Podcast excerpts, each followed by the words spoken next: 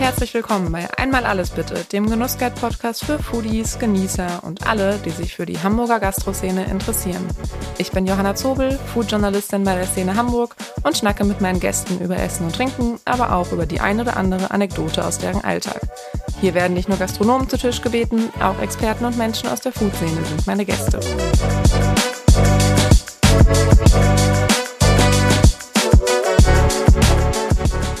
Folge wird euch präsentiert von Lotto Hamburg. Lotto 6 aus 49, Deutschlands beliebteste Lotterie in jeder Hamburger Lotto-Annahmestelle und auf lottohamburg.de. Chance 1 zu 140 Millionen, Spielteilnahme ab 18, Glücksspiel kann süchtig machen. Hilfe findet ihr unter bzga.de. Diese Folge entstand in Kooperation mit Hamburg Ahoy von Hamburg Tourismus.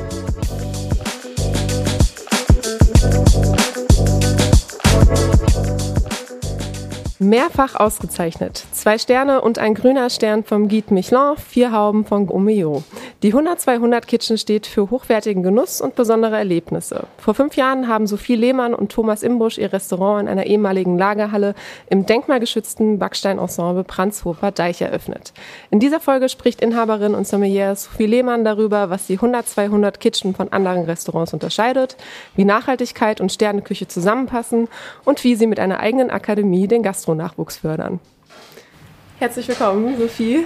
Vielen Dank, Johanna. Schön, dass wir heute oder ich heute da sein darf und ja, ein bisschen äh, über das sprechen, was wir so machen. Genau, oder andersrum, dass ich hier sein darf. Das in der 100, ja, 200 ja, Kitchen. Ähm, es ist sehr schön hier. Ähm, ich bin heute das erste Mal hier und bin ein bisschen ja, verzaubert, überwältigt. Ähm, genau, in der Küche wird ein bisschen gewuselt. Also falls man mal was hört, dann äh, werden hier Vorbereitungen für den Tag getroffen. Exakt. Das nur zur Info. Ist eben echte Gastronomie. Äh, da, da steht noch viel Handwerk dahinter. Genau. Ähm, wir starten mal mit einem sehr, sehr schönen Thema. Und zwar waren ja vor kurzem die Rolling Pin Awards. Mhm. Ähm, und ihr seid ja mit einigen Preisen oder einigen ähm, Platzierungen, Platzierungen, Genau, Platzierungen nach Hause gekommen. Äh, Thomas hat den elften Platz bei den Best Chefs belegt und du den vierten Platz bei den besten Sommeliers. Was ist das denn für ein Gefühl? Ähm, eine große Freude. Mhm. Ähm, bei den Köchen Tatsache auch, weil ich finde, so 11 von 100 ist schon äh, mhm. ziemlich schön, weil wir auch ein doch deutliches Konzept machen. Das Schöne daran ist ja, es ist ja wirklich von Kollegen gewählt mhm. und nominiert. Das finde ich, gibt dem anderen immer noch so ein bisschen mehr Wertigkeit. Und die, äh, sag ich mal, Sommelier-Auszeichnung ist ja noch relativ neu. Ich glaube, das ist jetzt das dritte mhm. Jahr. Und dann in so kurzer Zeit mit einem durchaus auch besonderen Weinkonzept äh, so eine Wertschätzung zu erfahren, das ist schon schön. Was macht denn euer Weinkonzept so besonders?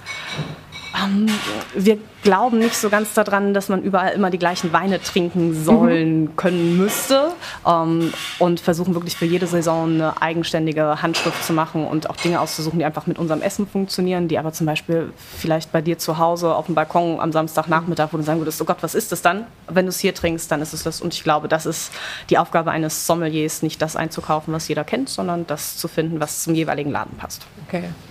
Ähm, kommen wir aber nochmal zum Rolling Pin Award. Äh, war ein kleiner Ausflug in die ja, Weingeschichte. Ja, ja. ähm, wie lief dann die Veranstaltung ab?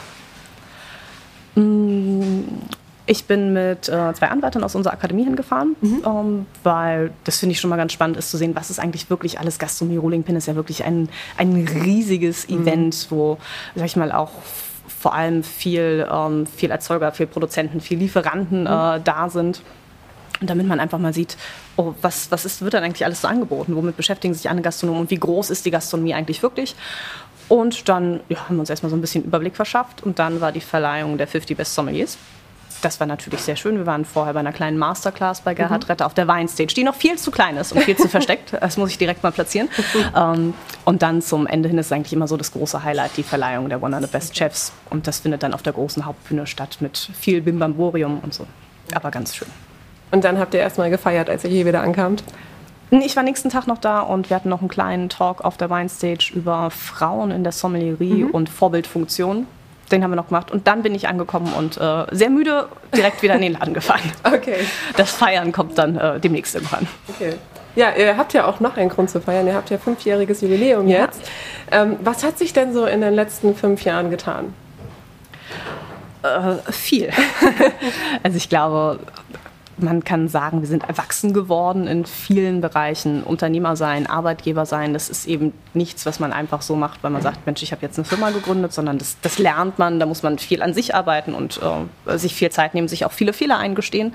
Ähm, das funktioniert auf jeden Fall jetzt besser als am Anfang.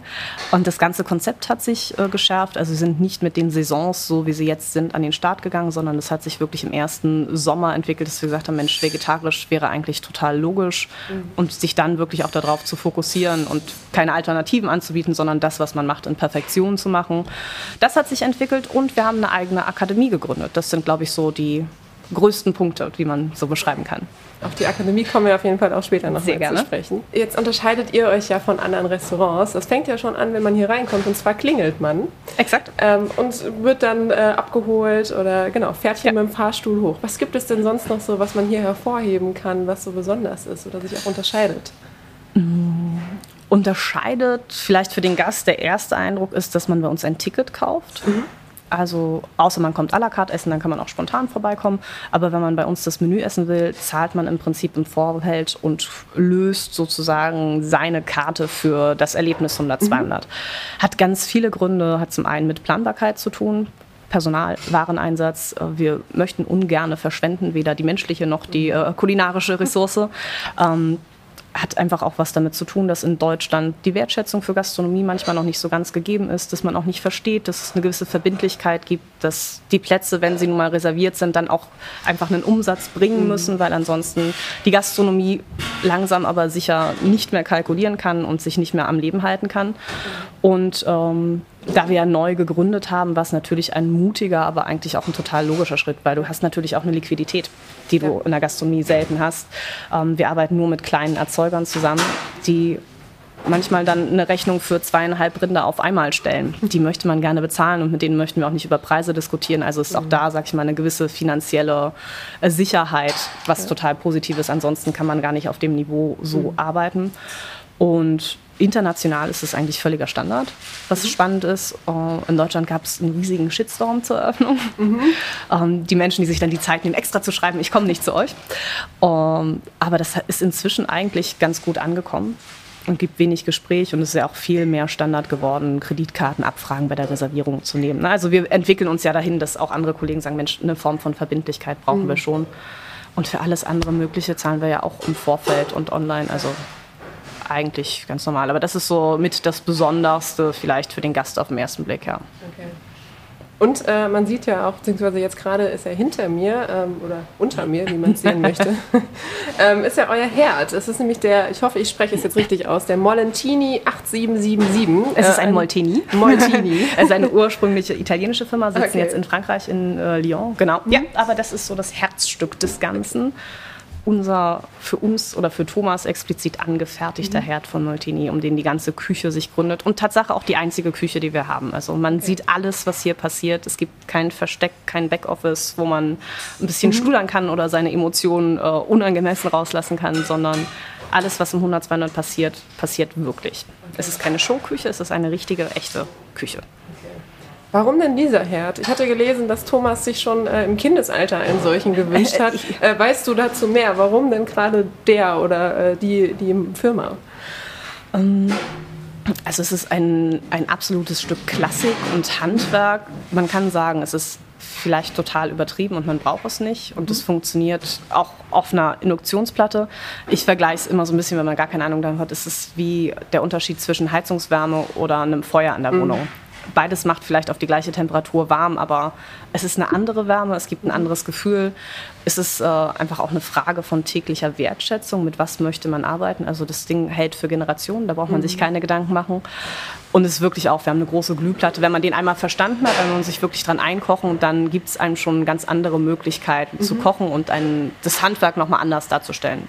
Wenn man das liebt, macht es einfach unglaublich viel Spaß und ja, es ist ein Kindheitstraum und ja, ich glaube, Thomas liebt nichts mehr als Kochen. Von daher, warum sollte er das nicht tun? okay. Äh, das heißt, man braucht auch ein bisschen, oder die Menschen, die hier vielleicht neu anfangen, brauchen auch ein bisschen Zeit zur Einarbeitung? Absolut. Okay. Ja. Also egal wie gut man ist und wo man herkommt, das 100 ist schon ein ziemlich kleiner mhm. eigener Kosmos äh, von der Art, wie wir arbeiten, wie wir einkaufen, den Strukturen. Da braucht man schon Zeit, um anzukommen, ja. Auf eurer Website schreibt ihr ja auch, dass, die, dass der Herd auch mit der Namensgebung zu tun hat. Inwiefern denn?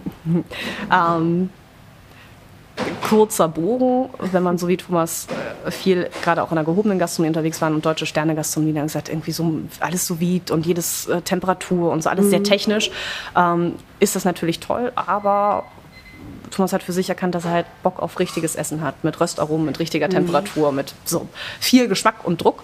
Und äh, runtergebrochen ist es bei 100 Grad kocht Wasser sinnbildlich, bei 200 Grad läuft der Ofen, also der Fokus auf das ursprüngliche Handwerk. Daher der Name. Okay. Schlichte Küche sozusagen. okay. Äh, ihr habt ja auch ein Motto. Ähm, in der Einfachheit steckt die Komplexität. Ja. Ähm, was meint ihr denn damit? Man kann viel Shishi und Tülüt machen und am Ende ist auf dem Teller aber gar nicht so viel los. Es muss Instagrammable sein, der Koch muss zeigen, was er nicht alles so verarbeiten und tolles einkaufen kann und es muss irgendwie ganz viel passieren. Was uns mehr interessiert, ist der wirkliche Geschmack des Ganzen. Es geht um das Lebensmittel als solches und je weniger du hast, um zu kaschieren, desto präziser muss es sein und desto besser müssen die einzelnen Lebensmittel sein. Und das ist so, dass wo wir merken, das ist unglaublich herausfordernd, das ist echt komplex, mhm. aber je einfacher es ist, desto beeindruckender kann es manchmal sein und desto emotionaler kann es werden, weil dich Dinge dann wirklich berühren und denkst, wow, das habe ich so noch nicht gegessen. Mhm. Und man noch echte Lebensmittel bei uns sehen, schmecken und fühlen kann. Ja. Deswegen in der Einfachheit steckt die Komplexität. Ja. Kommen wir nochmal zum Weinthema. Ähm, wie wir eben schon äh, gesagt haben, äh, gehörst du ja zu den besten Sommeliers in Deutschland. Wann hast du denn deine Liebe zum Wein entdeckt? Um, ähm, in der Ausbildung erst wirklich, also ich komme aus Mecklenburg, ich kann eigentlich so Bier und Schnaps, das, äh, mhm. äh, das geht da ganz gut. Um, Wein war nie so ein großes Thema und dann habe ich Köchin gelernt und bin in dem Zuge, habe ich gemerkt, dass ich eigentlich ganz gut auch mit Menschen kann und das Gast mhm. geben und dann kam das Thema Wein dazu und dann habe ich gedacht, oh wow, ich kann eigentlich ziemlich gut schmecken und mir mhm. Geschmacksbilder merken und dann hat sich das während meiner zweiten Ausbildung zur Hotelfachfrau, konnte ich dann das WSET, also diesen Weinabschluss, den internationalen, gleich mitmachen. Mhm. Und dann kam ziemlich schnell eins zum anderen ich war ganz gut da drin, äh, also habe ich es gemacht und dann wurde ich schnell ziemlich viel besser und dann war das 100, 200 da und ja, so kam dann die Liebe zum Wein. Das ja, also ich liebe Gastronomie, Wein ist einfach, glaube ich, nur das, wo, wo ich mich drauf spezialisiert habe, aber ist halt so meine persönliche Stärke, kann man vielleicht sagen. Wie suchst du denn Wein aus? Wie kann man sich das vorstellen? Bist du dafür auch ein bisschen unterwegs und äh, fährst dann wirklich äh, zu den Winzern oder, oder wie machst du das? Also das ist immer die, äh, die süße romantische Vorstellung. Ich, äh, ich fahre in der Welt umher und entdecke neue Weingüter, so wie Thomas morgens mit seinem Weidekörbchen auf den Markt geht und seinen eigenen Garten hat. Nein, das ist nicht so, weil wir ein äh, volles Restaurant haben, Unternehmer sind und drei Kinder haben. Da ist mhm. die Zeit zum romantischen Tingeln relativ gering. Ähm, man baut sich irgendwann einfach ein Netzwerk auf aus Händlern, Winzern, Erzeugern, mhm. die man mag. Ähm, probiert natürlich viel. Das heißt, von dem, wenn wir jetzt rein von der Sortenauswahl gehen, die Hälfte der Weine, die wir hier bestellen, kommen niemals auf die Karte, aber es geht ja auch darum, mhm. Geschmacksbilder zu finden, neue Winzer zu finden. Ähm, also wir bestellen viel, probieren viel, gehen viel auf Verkostung und äh, dann baut man sich irgendwann so ein Cluster von mehreren tausend Geschmacksbildern auf mhm. und kann das dann abrufen und sagen, ah, ich weiß, neue Saison, Chenin Blanc habe ich neulich so getrunken, könnte gut passen und geht dann auf die Suche nach eben dem Bild, was man okay. hat. Also so machen zumindest wir das. Okay. Kannst du denn dann, äh, hast du einen Lieblingswein? Oder ist nein, das schwierig zu sagen? Nein, das, das geht nicht. also was immer geht, ich bin ein großer Schaumweinfreund. Ich, äh, das mhm. mag ich sehr gerne, weil ich finde, das äh, kann dich zu jeder Situation und vor allem auch zum Essen begleiten. Also im mhm. Zweifelsfalle immer Schaumwein. Kann man nichts mit falsch machen. Ähm, ansonsten, ich glaube, Chenin Blanc, Chardonnay sind so die Trauben, die ich für am vielfältigsten halte, wo ich sagen kann, im Zweifelsfalle würde ich damit wahrscheinlich über den Rest meines Lebensabends kommen. Okay. ähm, kommen wir noch mal zum Essen. Ähm, ihr kocht ja auch nach dem Credo gegessen wird, was auf den Tisch kommt. Ja. Äh, eine Anpassung des Mais ist nicht möglich. Wie setzt man das denn im Restaurantbetrieb um? Indem man seinen Gästen vorher sagt, ihr kommt, ihr kennt mhm. das Thema und ihr esst halt carte blanche. Ihr lasst euch komplett ein, auf das es kommt. Hört sich im ersten Moment dogmatisch an, mhm. äh, hat aber den einfachen Grund, dass wir glauben, dass die Erzeuger eigentlich wissen, was am besten ist. Und wenn der Bauer halt sagt, es gibt gerade keine Tomaten, sondern es gibt Gemüse XY oder es gibt unglaublich viel Tomaten, weil die sind gerade bombastisch, dann ist es ja unsere Aufgabe als Köche und als Gastgeber, das in Perfektion zu arbeiten, sodass du als Gast Lust hast, das mhm. zu essen. Das kann ich aber nicht, wenn ich auf jeden Wunsch eingehe. Mhm. Und dann anfange, für den einen Gast aber Sachen extra zu bestellen. Das ist halt nicht unsere Art, sondern bei uns ist es halt wirklich so, die Erzeuger liefern, wir verarbeiten, der Gast isst. Mhm. Ich glaube, das machen wir ziemlich gut, das macht Spaß. Ähm, uns hat auch ein bisschen was damit zu tun, dass so ein Menü keine wahllose Aneinanderreihung von Gängen ist, sondern das erzählt schon eine Geschichte, das baut mhm. aufeinander auf. Und wenn man da viele Sachen weglässt, kann man das machen. Dann ist es aber eben nicht das, wofür es sich lohnt, herzukommen. Und das ist, glaube ich, immer so ein bisschen der Balanceakt dazwischen. Und wir haben gemerkt, dass in Zeiten, wo jeder immer alles entscheiden kann und will, das eigentlich auch total schön sein kann, mal die Verantwortung abzugeben und zu sagen, ich weiß, ich bin bei Leuten, die machen ihr Leben lang nichts anderes, außer das, die wissen wirklich, was sie tun. Die haben sich Gedanken gemacht und ich lasse mich einfach mal drauf ein und entscheide hinterher, ob es mir gefallen hat oder nicht. Und diese Form von irgendwie Leichtigkeit, ist, glaube ich, auch ein neuer Luxus geworden. Qualität wirklich schätzen zu können und da vertrauensvoll reinzugehen. Und deswegen wird gegessen, was auf den Tisch kommt.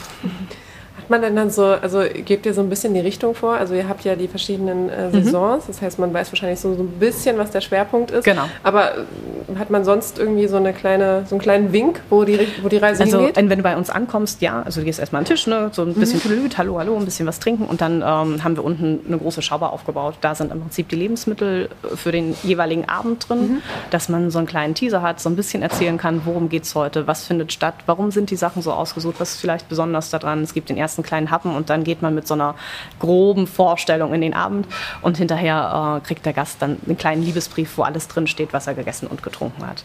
Hat einfach auch was damit zu tun, dass äh, manche Sachen, also jeder hat ja so seine Vorlieben und auch seine persönlichen Trigger, was Kulinarik angeht. Mhm. Und wenn ich dir sage, du wirst heute Rinderzunge essen und du hast aber so ein Bild aus deiner Kindheit im Kopf, dann kannst du es gar nicht unvoreingenommen essen. Mhm. Wenn du es aber einfach isst und es ist ein Ragout und es ist irgendwie toll präsentiert und es ist einfach total lecker, macht es dir Spaß. Und du sagst hinterher, wow, hätte ich nie gegessen, aber es ist total geil, würde ich jedes, jederzeit mhm. wieder essen. Ähm, und damit gibt man sich einfach auch so ein bisschen kulinarische Offenheit. Und wir reden nicht davon, ne, wenn jemand sagt und vorher schreibt, also egal was ist, ich kann XY, geht halt nicht, habe ich mhm. dann lässt man das natürlich weg. Also ne, wir ja. verarschen unsere Gäste nicht oder zwingen sie zu irgendwas, mhm. aber wir haben gemerkt, dass es schon so ein bisschen mehr Spielraum gibt.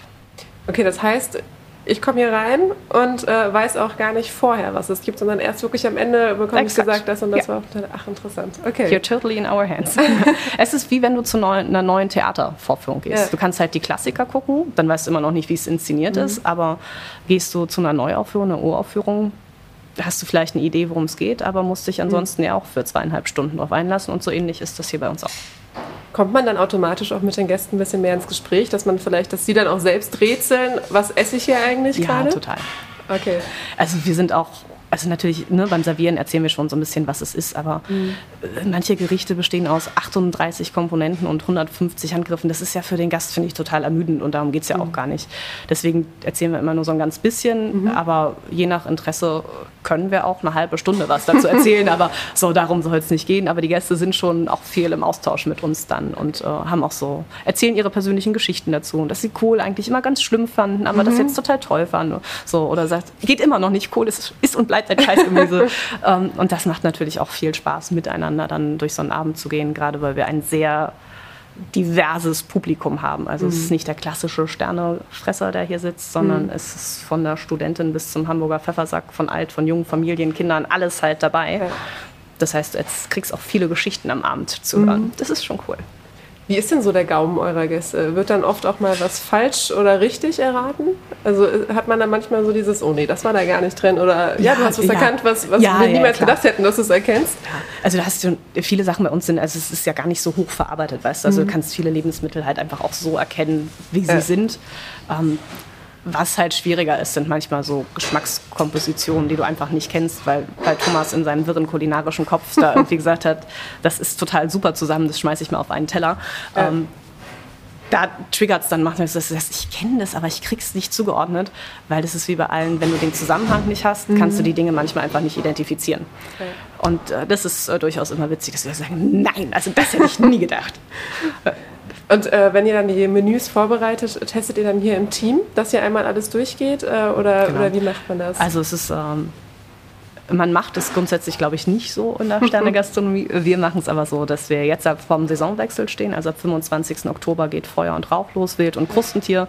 Da laufen im Prinzip jetzt die ersten Proben, dass die einzelnen Gänge gekocht werden. Dann treffen wir uns ein oder zwei Tage vorher und kochen wirklich das ganze Menü durch. Mhm. Das heißt, äh, erst essen Thomas und ich einmal. Es geht um die finalen Getränke, alkoholfrei, was wir komplett selber machen und Weine dazu. Und dann kocht das wirkliche Team aus der Abendschicht, die es dann abends eben auch auf den Teller bringen müssen, mhm. das einmal für sich und dann isst das Team mit allen Getränken, allem drum und dran, ja. weil es eben total wichtig ist, nicht nur in der Küche einen Gang zu probieren oder eine Komponente, sondern es so zu essen, wie der Gast es isst. Mhm. Und dein Sitzen am Tisch, das Licht, die Atmosphäre, das Getränk dazu, was hast du davor gegessen, wie viel musst du noch mhm. essen. Ein großes Thema sind Proportionen. Mhm. Äh, du willst hinterher nicht rausgehen und sagen, ich kann nicht mehr und ich möchte sterben und alles war zu viel. Mhm. Es ist halt so viele kleine Details, die man eigentlich nur dann wirklich einschätzen kann. Und dann gehen wir zwischendurch noch wenigstens ein, zwei Mal selber hier essen und jeder aus dem Team geht auch einmal wirklich als Gast hier essen, mhm. um auch zu sehen, wie geht es den Leuten dann eigentlich wirklich. Weil ansonsten wird man manchmal betriebsblind. Das ja. ist schwierig. Und das macht einfach, es ist ja auch total geil. Und wie willst du es den Menschen verkaufen, erzählen und sie begeistern, wenn du gar nicht weißt, was da eigentlich mhm. so passiert. Und so durchlaufen wir den Prozess eigentlich bei jeder Saison das funktioniert ganz gut und seitdem wir das so machen, merken wir, dass wir auch irgendwie besser werden. Ja. Sind dann äh, eure Mitarbeiter sozusagen undercover unterwegs oder also die sich dann unter die Gäste Genau, also sie sitzen ganz normal als Gast okay. mit im Restaurant, kommen auch wirklich, also selbst wenn sie vorher in der Frühschicht gearbeitet haben, gehen sie einmal runter, okay. ziehen sich um und kommen dann wirklich auch mit den Gästen mit Klingeln und machen das komplette Experience. Ja. Ist ja auch ganz gut, man bekommt ja wirklich auch mit, was die Gäste auch sagen und wie Total. sie es empfinden. Ne? Ja, ja, ja. Okay. Ähm, du, ich kann es mir schon so ein bisschen denken, aber wie geht ihr denn mit Unverträglichkeiten um? Kann man die dann vorher anmelden ähm, oder wie ist das bei dem also, Überraschungsmenü? Wir, wir kommunizieren es ja auf der Website relativ harsch, genau mhm. wie Stornierungsbedingungen und so, weil du einfach immer merkst, die Leute lesen es zum größten Teil sowieso mhm. nicht. Und äh, der, der dann wirklich was hat, der meldet sich. Wenn wir wissen, das ist wirklich etwas, nicht, ich mag aber keine Zwiebeln, mhm. sondern ich habe eine Allergie. Ja. Ähm, ist es bei jeder Saison anders und ich kann es halt auch nur bedingt einschätzen, dass mhm. wir eine Einschätzung abgeben können und sagen, Mensch, oh, in dem Thema wird aber Nuss eine riesige Rolle spielen, das können wir nicht weglassen ja. oder zu sagen, hm, verarbeiten wir eigentlich so in der Form gar nicht, natürlich Spuren etc. können wir nicht ausschließen, aber eigentlich müsste das passen. Mhm. Und so gehen wir mit solchen Sachen um, äh, wo wir können, gehen wir natürlich drauf ein oder geben zumindest vorher einen Abschlag und sagen, hm, komplett ohne Milch und Eier oder so. Mhm. Ne? Das, das geht halt nicht, dann hat es nichts mehr mit dem zu tun. Dann hast du manchmal Gäste, die sagen, weiß ich, ist auch doof, aber ich komme halt mit meinen Freunden und wir wollen das als Gruppe unbedingt erleben und mir ist nur wichtig, dass ich dann trotzdem mitkommen kann und ich esse das, was geht. Ähm, und dann ist es einfach eine sehr individuelle Absprache mit den Leuten. Aber per se ein, ich mag nicht, lass das mal weg, das machen wir halt nicht. Okay, das heißt, äh, wenn dann wirklich Unverträglichkeiten sind, lässt man dann im Notfall mal einen Gang aus oder so. Genau, ne? aber das ist ja so das eins der großen Probleme, die wir in der Gastronomie haben, dass wir so diese McDonalds-Krankheit haben. Wenn ich sage, ich will keine Gewürzgurke drauf haben, wird mein Burger frisch mhm. gemacht. Und jeder macht halt eine Allergie oder eine Unverträglichkeit draus. Und das ist für die Menschen, die halt wirklich was haben, halt mhm. total bescheiden, weil die nimmt man kaum noch ernst. Ja. So. Und wir haben viele Gäste, die halt wirklich wirklich Allergien und Unverträglichkeiten haben, die sind am allerunkompliziertesten damit, weil sie wissen, was sie können und was mhm. nicht und da so ihren Umgang finden. Deswegen sind wir da stringent, aber auch total ehrlich. Also man kriegt bei uns als Vegetarier nichts untergeschummelt, was was anderes ist. Okay. Ähm, du hattest es eben schon gesagt, jetzt startet ja ab dem 25. Oktober mhm. äh, eure nächste Saison, äh, Wild- und Krustentier. Wo bekommt ihr denn die Produkte her und wie kann man auch gerade bei dem Thema garantieren, dass es nachhaltig ist? Ähm, nachhaltig ist ja das schon das große Wort, was definiert mhm. Nachhaltigkeit. Ist jetzt regional nachhaltiger, ist saisonal nachhaltiger äh, und ist regional und saisonal noch sinnvoll, wenn ich äh, zum Beispiel die Zucchini auf dem Boden pflanze, sie aber den Boden da total kaputt machen. Also es ist so, boah, ein, ein, da müssen wir einen eigenen Podcast für machen. Grundsätzlich schauen wir einfach, dass wir die Menschen, mit denen wir zusammenarbeiten, kennen. Dann kriegt man mit der Dauerzeit ein ganz gutes Gefühl dafür, wie ernst nehmen die das. Wild ist natürlich sag ich mal, rein faktisch betrachtet eins der unverdorbensten Lebensmittel. Wenn man will, kann man reingehen und sagen, ja, aber weiß ich, ob das an dem genmanipulierten Maisfeld gefressen hat oder nicht und so. Ne? Dann merkst mhm. du schon, dann geht die Kette wieder los. Aber wir haben oh, einen ganz tollen Jäger, der in Schleswig-Holstein sitzt, der schon von Anfang an uns einfach mhm. mit Wild versorgt. Krustentiere arbeiten wir auch mit jemandem zusammen, der jetzt gerade auch eine ganz tolle neue Firma für nachhaltiges Seafood gegründet hat. Mhm. Ähm, in der Saison kommt viel aus Helgoland, weil Hummer und Knieper da Tatsache wirklich zu einer Belastung geworden mhm. sind, weil sie so invasiv sind.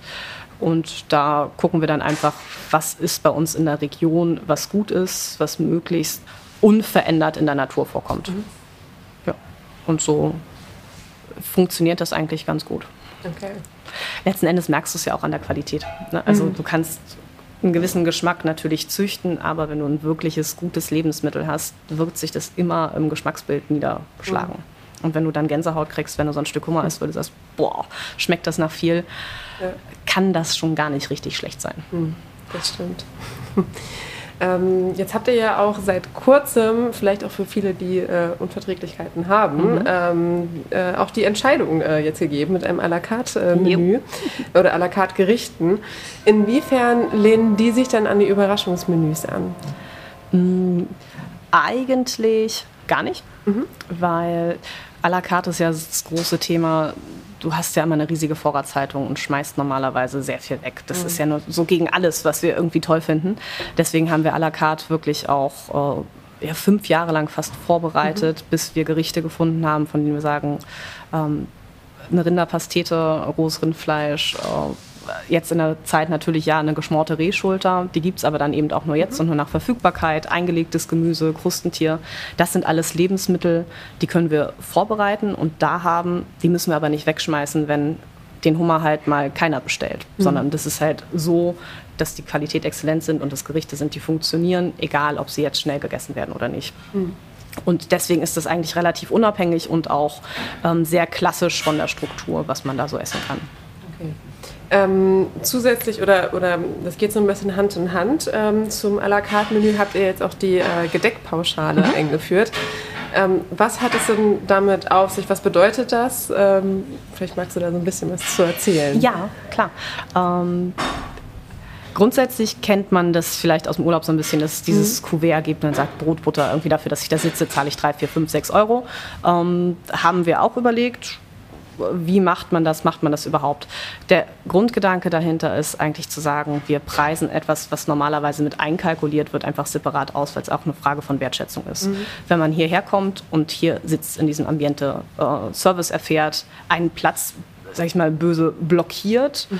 ähm, herausragendes äh, Brot ist, was hier mit viel Mühe und über viel Zeit gebacken wird, Brot, Butter, Wasser, das alles eben hat dann muss man damit einfach einen Mindestwert umsetzen. Mhm. Und ich kann und will den Gast ja nicht zwingen und sagen, du musst aber hier wenigstens eine Vorspeise und einen Hauptgang bestellen, sonst bist du nicht mein Gast. Und wenn du nicht die Flasche Wein trinkst, bist du doof. Ich muss auf der anderen Seite natürlich aber auch gucken, dass sich das Ganze, egal wie wenig die Gäste mhm. konsumieren und wie lange sie sitzen bleiben, am Ende des Tages zumindest rechnet. Mhm.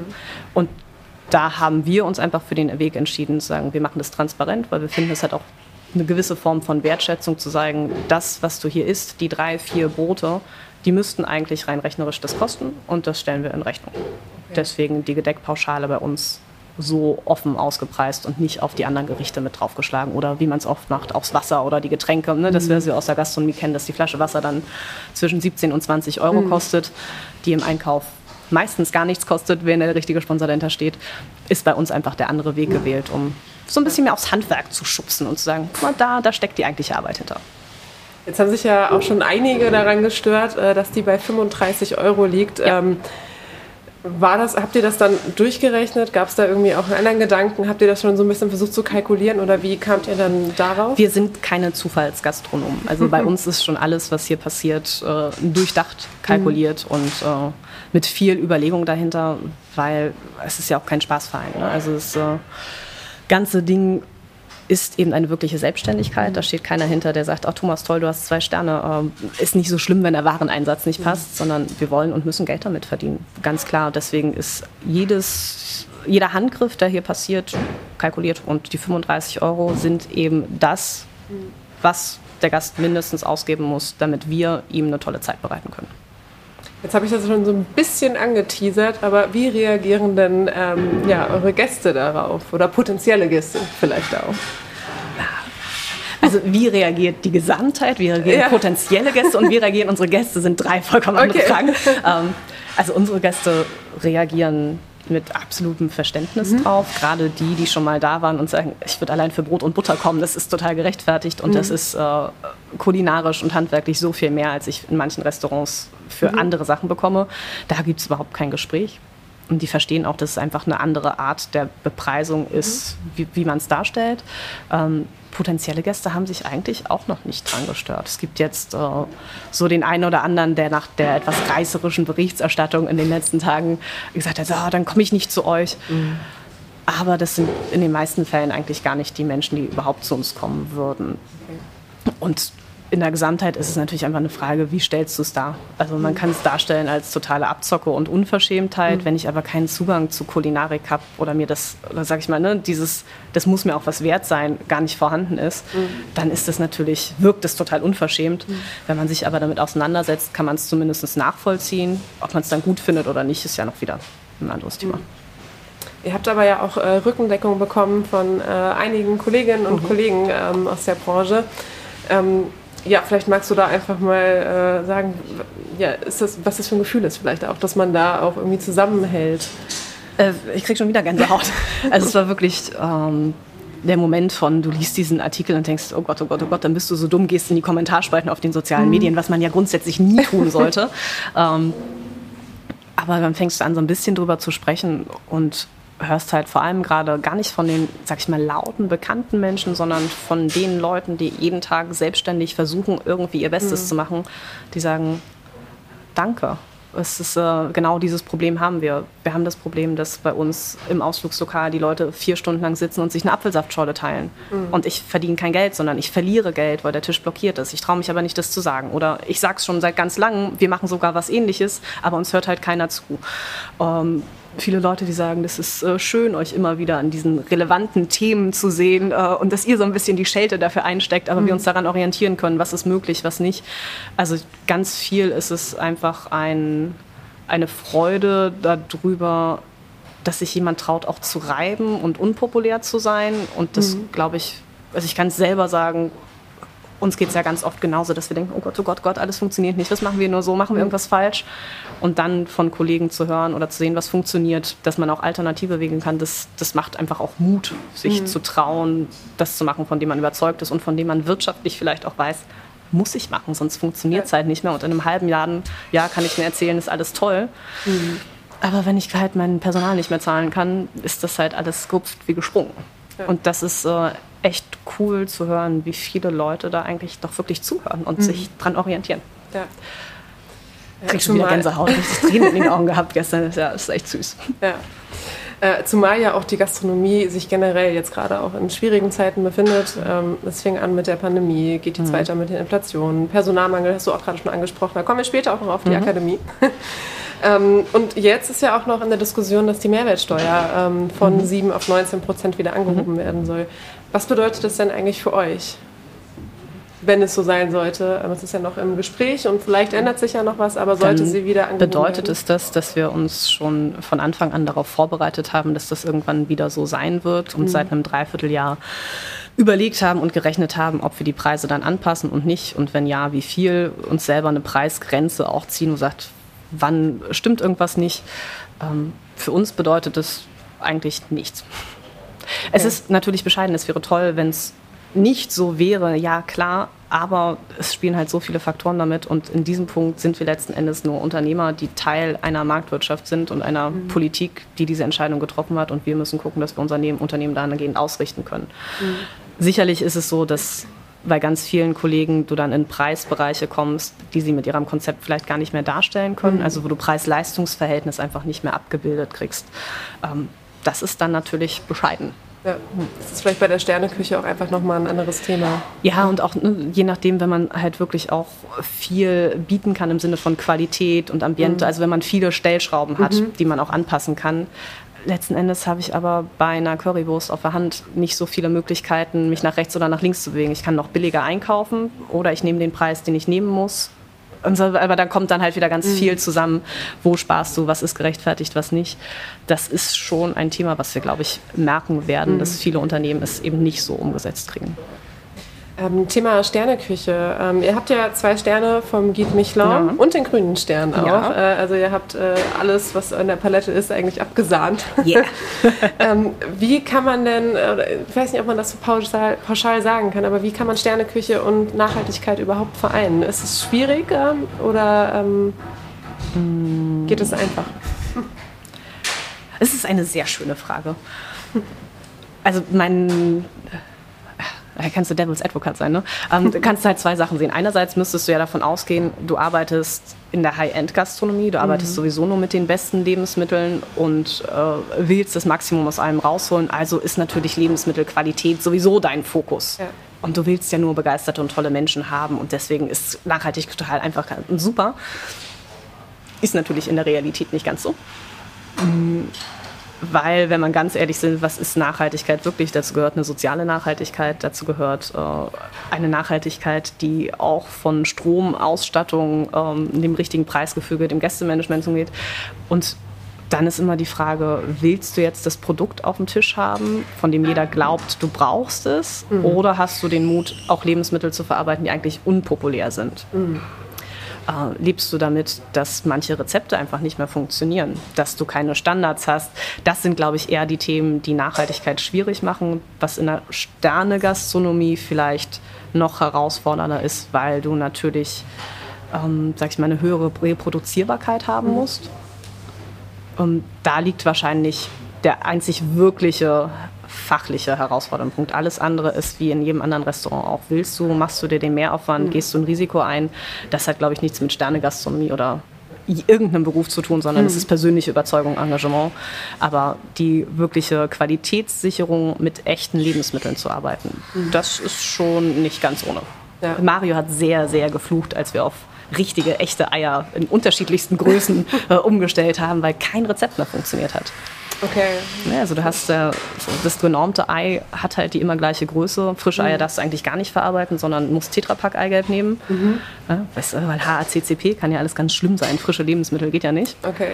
Ja. So, dann nimmst du schon frische Eier, die sind standardisiert. Also weißt du immer, das Eigelb hat halt XY Gramm, mhm. mein Rezept funktioniert. Und dann hast du auf einmal Eier, die sind mal riesig, mal klein. Mhm. Mal ist das Eigelb ganz klein, mal ist ein Doppeleigelb drin. Und dann ja. stehst du als Patissier da und denkst dir, mhm. Hm, bin ich wirklich so überzeugt davon? ich weiß es nicht. Ja. Und dann isst du es aber einmal und merkst, oh wow, schmeckt das aber anders dann und ist, ist das Zeug. Und dann macht man sich gerne die drei, vier Monate Arbeit, alles, was man über 20 Jahre gelernt und ausgearbeitet hat, halt zu überarbeiten. Das ist dann das wirklich Engagement von mhm. Nachhaltigkeit.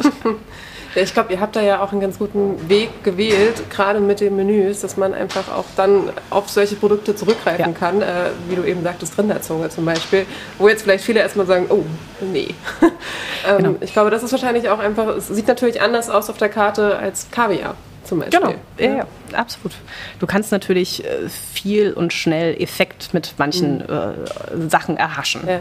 Ob das dann immer wirklich besser ist, ist halt die andere Frage. Mhm. Und man muss ja ehrlich sein, so viel Rinderzunge hat so ein Rind ja auch nicht. Ne? Also da gibt es ja, ja ziemlich viel anderes Fleisch, was man da verarbeiten muss. Ziemlich wenig Zunge, ziemlich viel Filet und ziemlich mhm. viel anderes Zeug, was halt einfach dann für unser Verständnis mit auf die Karte gehört. Und mhm. nicht nur das schöne rosa gebratene Stück Fleisch, sondern eben alles, was an so einem Tier dran ist. Ähm, kommen wir nochmal äh, zu dem Thema Personalmangel. Äh, ihr habt da ja schon relativ früh eigentlich oder habt da einfach drauf reagiert. Mhm. Äh, und zwar habt ihr eine, eine eigene Akademie, die Brandherd Esskulturakademie. Mhm. Wann kam denn die Idee und welche Vision verfolgt ihr denn damit? Ähm, die Idee ist eigentlich eine andere gewesen, nämlich als Thomas und ich uns kennengelernt haben, haben gesagt, also wenn wir mal alt und weise sind und äh, nicht mehr jeden Tag im Restaurant stehen oder uns mit äh, all den anderen Dingen des äh, Unternehmerseins beschäftigen, würden wir gerne ein kulinarisches Institut gründen im Sinne von, ähm, also ne, man muss ja immer groß träumen, einen, einen Bauernhof zu haben, der autark ist mit einer Schlachterei, einer mhm. Bäckerei, einer äh, Permakultur, die funktioniert, wo man sagt, da ist ein Hotel drin, also dass du im Prinzip alle Bereiche der Gastronomie an einem Ort versammelt mhm. hast und Menschen da hinkommen können und wirklich das gesamte Handwerk einmal lernen können. Das ist total toll. Das äh, hätten wir auch immer noch gerne irgendwann. Äh, aber dann waren wir in der Ausbildungs-, also wir haben von Anfang an ausgebildet, klassisch mit der IHK. Und während Corona hat sich dann einfach so entwickelt, dass wir mit der Berufsschule in Hamburg im Prinzip ja, einen Online-Klassenraum gemacht haben, weil mhm. natürlich ganz viele Azubis gar nicht in die Betriebe konnten. Ja. Wir aber ja die Grundkisten gepackt haben, also diese Lebensmittelkisten mhm. ähm, und und mit unseren Azubis den ganzen klassischen Kram von Konsumieransätzen, äh, mhm. Eierspeisen, eine Sauce Hollandaise, eine Mayonnaise, das eben gemacht haben und dann gesagt haben, ja gut, dann kann man ja das auch online machen. Und die Berufsschule hat diesen Online-Klassenraum zur Verfügung gestellt. Das heißt, wir haben zweimal die Woche dann hier große Schulungen gemacht und das äh, dann mit allen geteilt, die Lust dran hatten. Das war auch total toll, weil du richtig gemerkt hast, dass die Leute eigentlich echt Bock haben, mhm. sowas zu lernen. Ja? Also es sind nicht die unmotivierten Auszubildenden, denen eh alles egal ist, sondern die haben mhm. schon Lust, äh, was zu lernen, die Menschen.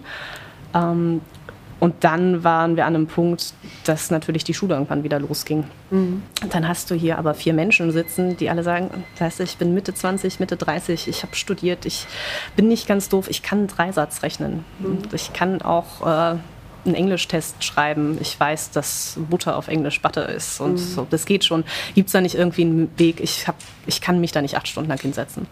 Da gab es aber leider keinen Weg. Mhm. Also es gibt keine Möglichkeit, das bestehende Berufsschulsystem mit einem IHK-Abschluss so anzupassen, dass man sagt, verkürzte Unterrichtszeiten oder man kommt mhm. nur rein für Tests oder so oder passt es irgendwie an. Das Maximale, was du machen kannst, ist halt die Ausbildungszeit auf zwei Jahre zu verkürzen. Okay. Du kannst aber auch nicht Koch und Kellner kombinieren, dass man mhm. sagt, du machst hinterher externe Prüfungen, weil die Leute bei uns eben alle Stationen durchlaufen. Also du siehst ja, es ist ein großer Raum. Du kannst ja. gar nicht Koch sein, ohne Gästekontakt zu haben und du kannst mhm. bei uns nicht arbeiten, ohne dich mit dem Thema Wein auszukennen.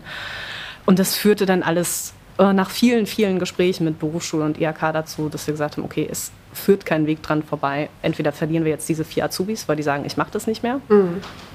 oder wir bilden selber aus.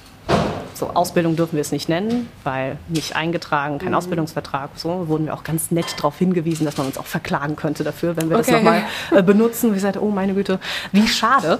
ähm, man hätte ja auch irgendwie tolle Synergien machen können und mal ja. so ein äh, Projekt starten können. Wie kann dann eine alternative Ausbildung aussehen? Mhm und äh, das einfach auf unsere Kosten mal testen können, wäre ja auch ganz nett gewesen. Ja. Mm, und dann haben wir gesagt, gut, was soll passieren? Also das Handwerk können wir vermitteln, das, äh, da sind wir ziemlich gut und ziemlich sicher. Mhm. Und alles, was sozusagen nicht wirklich Gastronomie ist, lassen wir extern schulen. Mhm. Also von Kommunikation, äh, Selbstführung mhm. über äh, Arbeitsrecht, Marketing, Wirtschaft, BWL. Also die Leute planen zum Beispiel äh, über vier Kurse lang ihr eigenes Unternehmen mhm. mit einem richtigen Businessplan. Okay. Die äh, Vorsitzende des Bundesarbeitsgerichtes ist bei uns Dozentin für Arbeitsrecht. Okay. Also, also, absolute begeisterte äh, mhm. Esserin, die dann gesagt hat, ich würde so gerne und toll und ich finde das irgendwie so großartig, was ihr macht.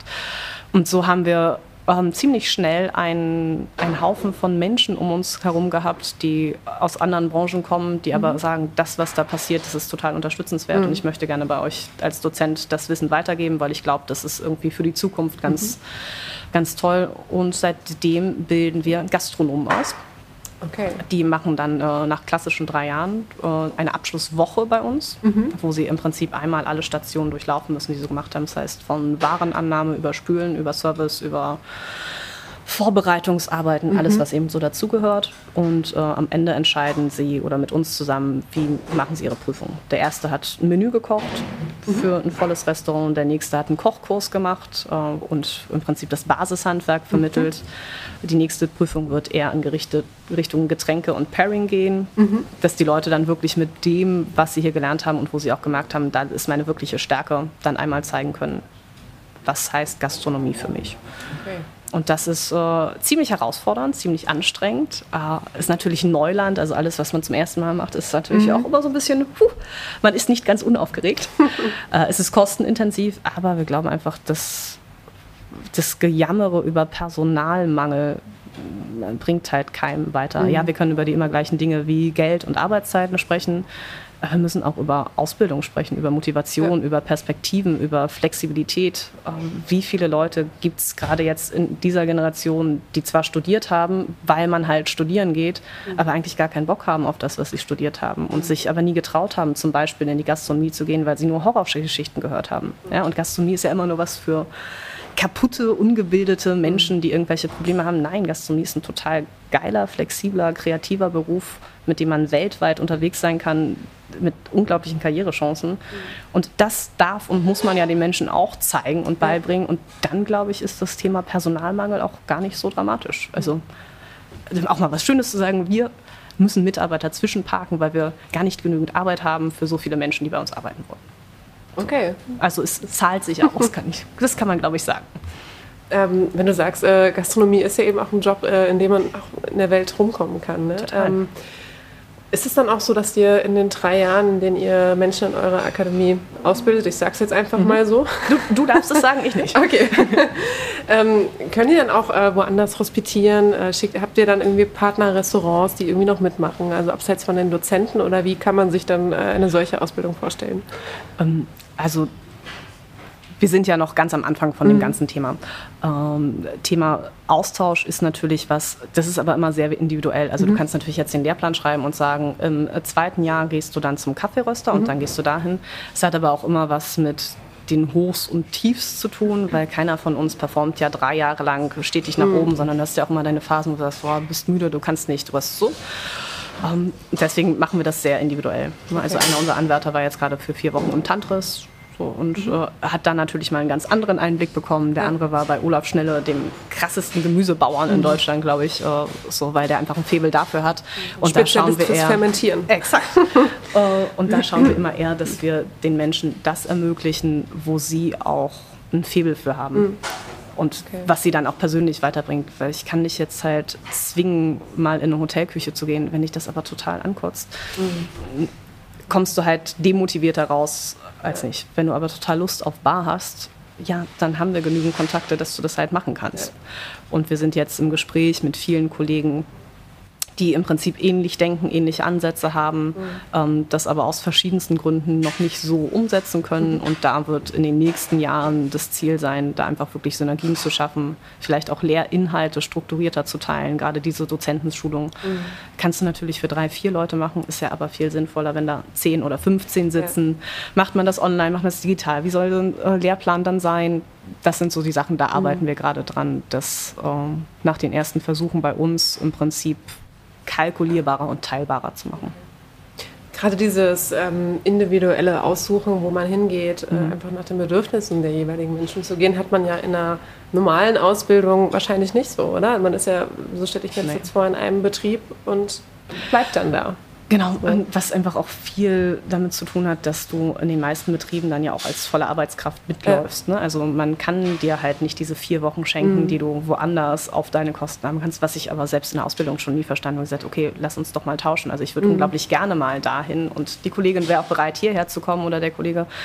Warum geht sowas nicht? Mhm. Und die Motivation, mit der jemand dann zurückkommt, ist, glaube ich, immer so viel mehr wert, mhm. als der finanzielle Nachteil oder der Arbeitsaufwand, den du dadurch hast, dass jemand hierher kommt. Wir haben zum Beispiel ganz viel, dass ähm, Kollegen aus anderen Betrieben, sowohl Auszubildende als auch fertig ausgelernte Kräfte bei uns ein Praktikum machen kommen. Mhm. Dann aber halt in ihrer Freizeit oder im Urlaub selten, dass die Betriebe das mitstützen, okay. kommt aber auch vor. Und das ist natürlich total toll, weil davon lebt ja Gastronomie auch, dass du halt viele verschiedene Blickwinkel kennenlernst mhm. und ähm, nicht, Hauptsache nicht in deinem eigenen Trott bleibst. Deswegen funktioniert das eigentlich ganz gut. Habt ihr dann jetzt schon die ersten Abschlüsse? Du sprachst ja, eben die schon ersten vor. Zwei. Die ersten zwei, okay. Ja, in diesem Jahr sind äh, fertig geworden. Okay. Und das sind dann alles Leute, die auch hier äh, bei euch arbeiten, bei euch die ähm, Ausbildung noch machen? Oder kommen da auch schon andere dazu? Du sprachst jetzt eben von vier Leuten, die in einem Kurs genau. sitzen.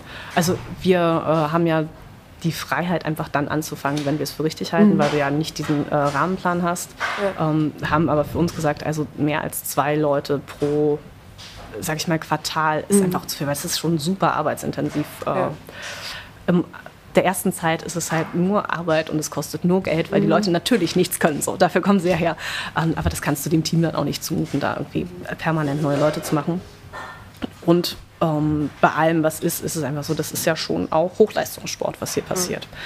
Das selbst nach einer Probewoche ist das eine, aber dann hier anzufangen und in den ersten ein, zwei Monaten merkt man dann immer noch mal ganz schnell, kann ich und will ich das eigentlich wirklich, körperlich, mhm. emotional, auch von der Bereitschaft täglich zu lernen und was zu machen. Ähm, und da sind wir jetzt Ende des Jahres wieder bei vier Anwärtern, die dann fest bei uns sind. Und die ersten beiden haben dieses Jahr ausgelernt. Genau.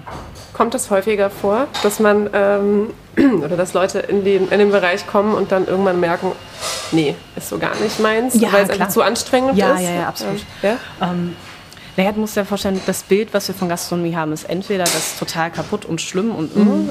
oder wenn du dann irgendwie sagst, ah, das ist toll, dann hast du aber dieses Bild des Sternekochs, des TV-Kochs, mhm. des ich mache nur kreativ und das, dass da halt aber jeden gottverdammten Tag dazu gehört, die Spüle auszuräumen, Kartoffeln zu schälen, den Boden zu schruppen. Ja das ändert sich halt nicht. Mhm. Ja, und auch wenn die Leute bei uns keine 12, 16 Stunden stehen, sondern ihren ganz normalen Arbeitstag haben, weil wir in ja. Früh- und in Spätschicht arbeiten, stehst du halt trotzdem acht Stunden unter mhm. Dauerstress. Du stehst, es ist warm, es ist anstrengend, da muss der Körper sich dran gewöhnen und das muss man halt auch wollen. Und man mhm. muss auch, glaube ich, schon einen, einen gewissen Charakterzug haben, der einfach mit Stress mhm. kann. Also man muss sich gut fokussieren können, man muss schnell reagieren können und das liegt nicht jedem.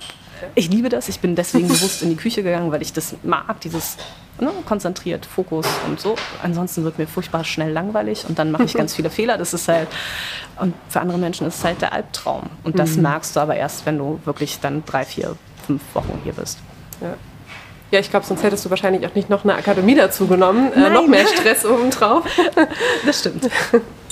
Ähm, wir kommen mal äh, so zur letzten Frage. Ähm, und zwar so ein bisschen der Ausblick. Äh, was ist denn hier noch geplant? Jetzt, so, jetzt mit dem fünfjährigen Jubiläum äh, schmiedet ihr neue Pläne, weiteres, was irgendwie kommen wird? Ähm, was steht so an in der mhm. nächsten Zeit? Also, in der nächsten Zeit steht an, zum einen das Unternehmen irgendwann schuldenfrei zu kriegen. Mhm. Das ist äh, ziemlich wichtig. Ähm, da freut sich äh, die Hasper und die Bürgergemeinschaft bestimmt auch, wenn das dann so ist. Ähm, also ich glaube, ein gesundes, solides Unternehmen zu führen. Ist klar, das Thema Akademie haben wir ja schon besprochen. Mhm. Das soll natürlich irgendwie öffentlicher, strukturierter, besser, ähm, bekannter werden. Was wir für uns intern wirklich auf die Fahne geschrieben haben, ist das Thema Servicekultur, Dienstleistung, Wertschätzung, weil das kannst du halt so schwer transportieren. Mhm. Du kannst halt einen tollen Teller fotografieren, du kannst äh, eine tolle Fernsehsendung mit einem Koch machen und da kann man sich schnell reinfühlen, das mhm. sind tolle Bilder. Aber Empathie ist halt schwieriger darstellbar. Ja. Und da befinden wir uns aber an einem Punkt, Köche findest du immer noch irgendwie Service-Mitarbeiter. Hm. Und wenn, dann werden sie irgendwann Sommeliers und wenn sie Sommeliers geworden sind, gehen sie irgendwann in den Weinhandel, nur ist es keiner mehr da, der die Gäste bedient. Mhm. Und ich glaube, gerade in Zeiten, wo wir uns ja auch mit konfrontiert sehen von Service-Robotern, von KI, mhm. von absoluter Optimierung und Systematisierung auch in der Gastronomie, ist halt das Erlebnis, was dir nur ein Mensch geben kann, wahrscheinlich eine der Schlüsselpositionen, mhm. die wir haben, weil das kannst ja. du nicht anders darstellen. Du hast entweder denjenigen, der dir in die Augen guckt und mhm. versteht, ah, Johanna hat heute einen richtig scheiß Tag, aber sie will nicht drüber reden und ich gucke einfach, dass ihr an nichts fehlt oder du merkst, die sprudelt über vor Freude und das kann ich mhm. einfach nur befeuern und sagen, ey, was feiern wir denn ja. heute? Das ist der Mensch und das okay. macht das Erlebnis letzten Endes aus. Das hat aber noch in Deutschland so gar keine Plattform irgendwie. Mhm. Und ich habe selber noch keine Idee, wie wir es machen, aber wir werden es machen. So, das ist so, glaube ich, für uns für die nächsten ein, zwei, drei Jahre das, mhm. äh, das übergeordnete Ziel neben dem Alltag, den wir hier so ja. täglich betreiben.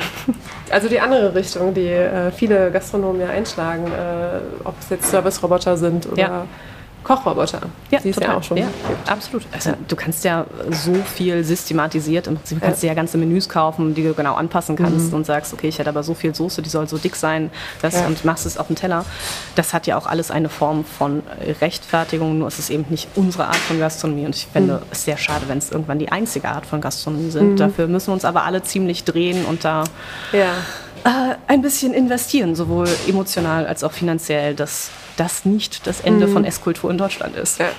Aber eure Akademie macht ja schon äh, Schritte in die also, richtige ja, Richtung, ja. würde ich sagen. Baby Steps.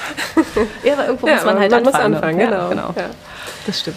Vielen Dank für das äh, nette Gespräch ähm, und ich bin sehr gespannt äh, und hoffe, dass die Akademie immer voller und voller wird. Und Vielen vielleicht dürfte es ja irgendwann Ausbildung nennen. Wer weiß. Vielleicht gibt es irgendwann sogar einen offiziellen Abschluss. Genau. Das sollen ja noch Zeichen und Wunder geschehen. Vielen Dank, dass du hergekommen bist. Danke auch. Schön, dass ihr auch in diese Folge reingehört habt. Habt ihr Fragen, Anregungen oder Kritik? Dann schreibt uns eine Mail an redaktion.genussguide-hamburg.com. Wenn ihr mehr über die Hamburger Gastroszene wissen wollt, dann schaut auf genussguide-hamburg.com vorbei. Hier erfahrt ihr, in welchen Restaurants sich der Besuch lohnt, welche Neuigkeiten es gibt und bekommt spannende Einblicke hinter die Kulissen der Hamburger Gastroszene. Ich freue mich auf die nächste Folge von Einmal alles bitte. Thank you